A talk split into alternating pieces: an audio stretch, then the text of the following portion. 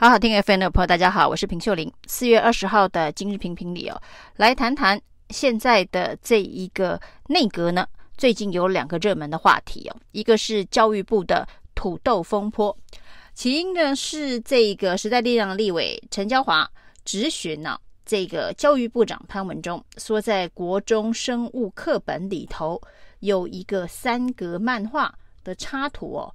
里头呢，把马铃薯说成是土豆，马铃薯等于土豆。那这个质询呢，潘文忠非常的惊讶，他说：“哎，台湾的教科书当中怎么可以用中国的用语哦？”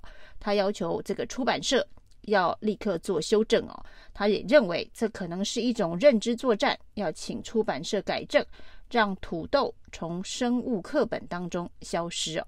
那土豆是不是马铃薯这件事情，当然有一些文化上面的这个演变以及分布哦。这在中国大陆呢，南方仍然是叫马铃薯，在北方叫做土豆。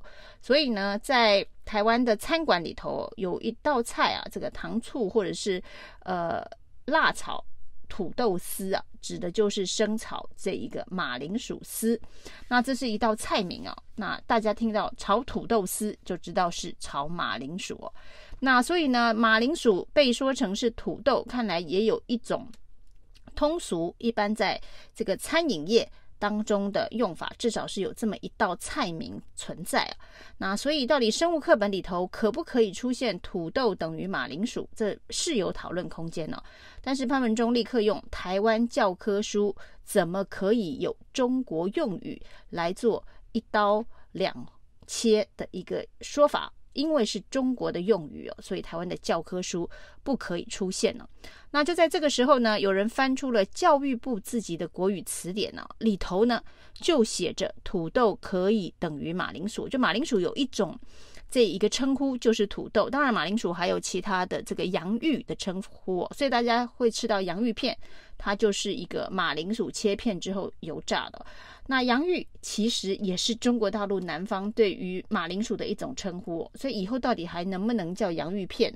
就土豆、马铃薯如果不能叫做土豆，那恐怕也不能叫做洋芋啊，因为洋芋也是来自于中国大陆的一种说法，只是说这种说法呢传到台湾来的时间的早晚，事实上连马铃薯都是哦，那只是马铃薯跟洋芋。这一个用字用词是比土豆更早传到台湾来的，那其实都还是从中国的福建传到台湾来。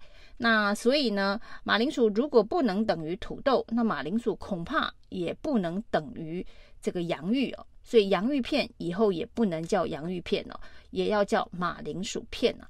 那如果要把这个生日常生活当中所有的用语都要做这样子的一个一刀两切的用法，中国用语完全不能用的话，你就必须要面对一个问题啊，就是说所谓的中国用语这四个字指的是哪一个年代的中国用语哦？指的是现代的中国用语，还是十年前的中国用语，还是一百年前的中国用语哦？到底是哪一个切点呢？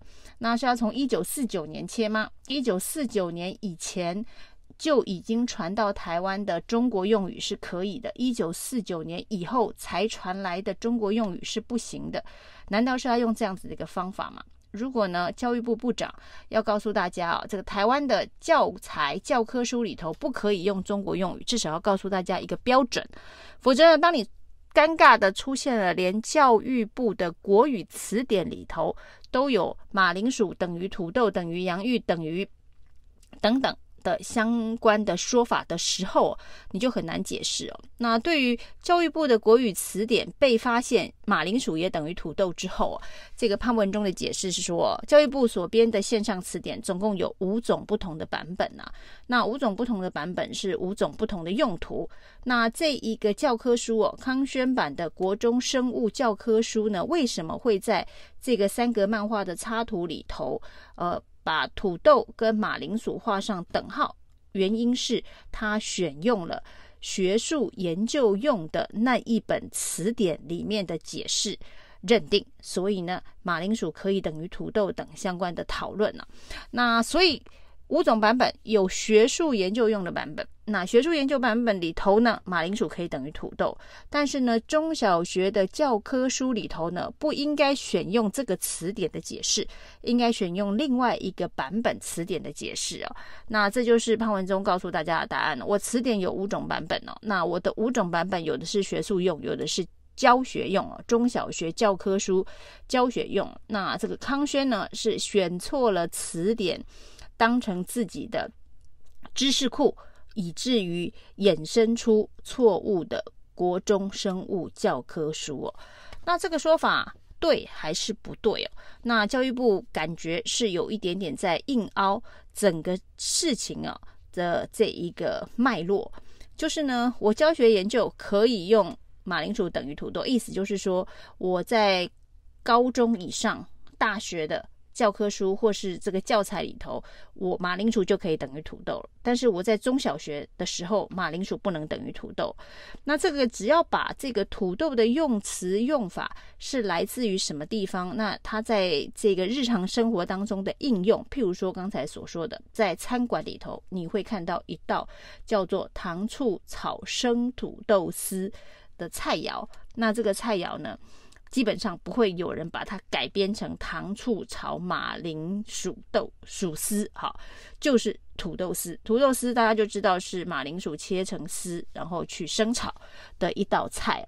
那只要解释清楚，在台湾的日常生活用语或者是这一个教材里头，呃，经常应该会有各式各样的外来语。特别以日文来说，我们的日文用语非常多，比如说这个摩托车。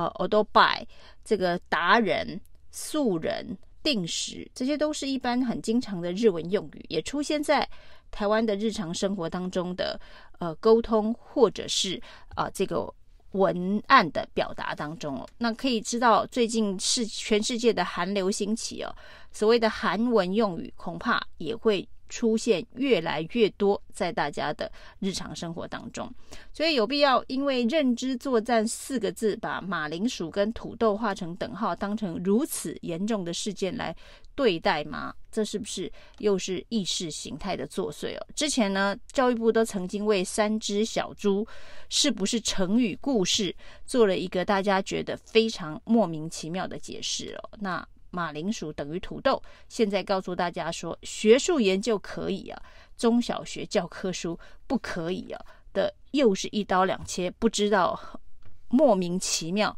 的一个划分的手法。那另外一个内阁部会首长引起热烈话题的是我们的卫福部长薛瑞元呐、啊，他也是语言所引起的问题哦，不过这是另外一种这个语言。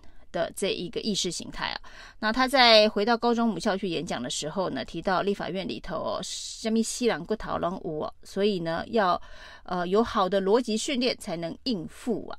那什么西兰骨讨论无，那这是一个台语的用法。那这个被认为说，这一个卫福部部长作为行政首长不尊重这个监督执行他的立法院，说立法院里头虾米西兰骨讨都。龙武，那薛瑞元说呢，这是天龙国人听不懂台语才会这样的说说法。他说这不是在骂人呐、啊，这是用母语在跟乡亲说话。那什么西兰骨头指的不是人的骨头，指的是事啊。所以这立法院里头什么事奇怪的事都有可能发生啊。所以呃要有好的逻辑哦。所以不是骂人，是骂事情啊。那无论如何呢，这个都对于。这个立法院、国会的这个尊重啊，本身会遭到大家对认为，对于体制来说，这样子的一个说法恐怕是失言了啊。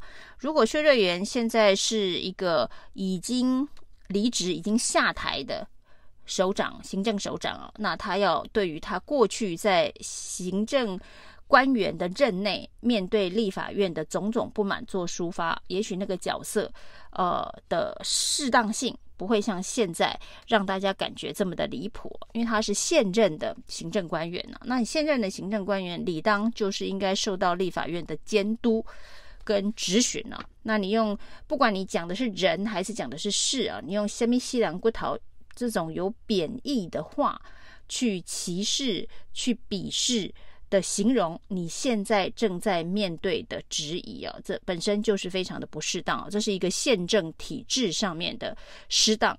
所以呢，说失言要求道歉，立委希望他这么做，其实在法理上都是站得住脚。但是呢，薛瑞用的是说那些人是因为听不懂台语哦，他们是天龙人哦，所以引申的还是一种这一个南北或者是本土权贵之间的这个对立啊，试图要把问题呢又把它意识形态跟政治化，这就跟土豆。能不能等于马铃薯？马铃薯能不能够等于土豆？那西兰骨桃能不能够等于母语？等于台语？等于一种跟乡亲沟通的亲切的语言？那听不懂的人，觉得有问题的人，是因为他听不懂这样子的一个亲切的母语。这到底是不是失言？其实。跟薛瑞元最有关系的是他的身份呢、啊。那至于这个用字用词是不是呃粗俗，是不是不适当，是不是会教坏小孩？尬拍给那多少？叫尬拍给那多少？他也显然也是一个呃母语台语的这个用词啊。那种种的显示啊，是权力的傲慢啊。不管是这个土豆、马铃薯跟土豆的这个解释，硬凹。或者是啊，这个西兰骨头，呃，跟母语、跟台语、跟天龙国人听不懂之间的这个硬凹，这些其实显示的都是内阁团队成员权力的傲慢。那因为权力的傲慢，在去年的这个大选呢，惨败的内阁团队哦，虽然苏贞昌已经下台了，但是苏贞昌死不认错的幽灵。好像还在某些阁员的身上还没有调整过来哦，所以呢，所谓的这个温暖坚韧的内阁，一旦被西兰骨头、被这一个土豆给戳破了假象之后哦，那未来是不是又要走回傲慢、死不认错的路线呢？对于民进党来讲，对于赖清德来讲，恐怕是另外一个危机的开始。以上是今天的评评理。谢谢收听。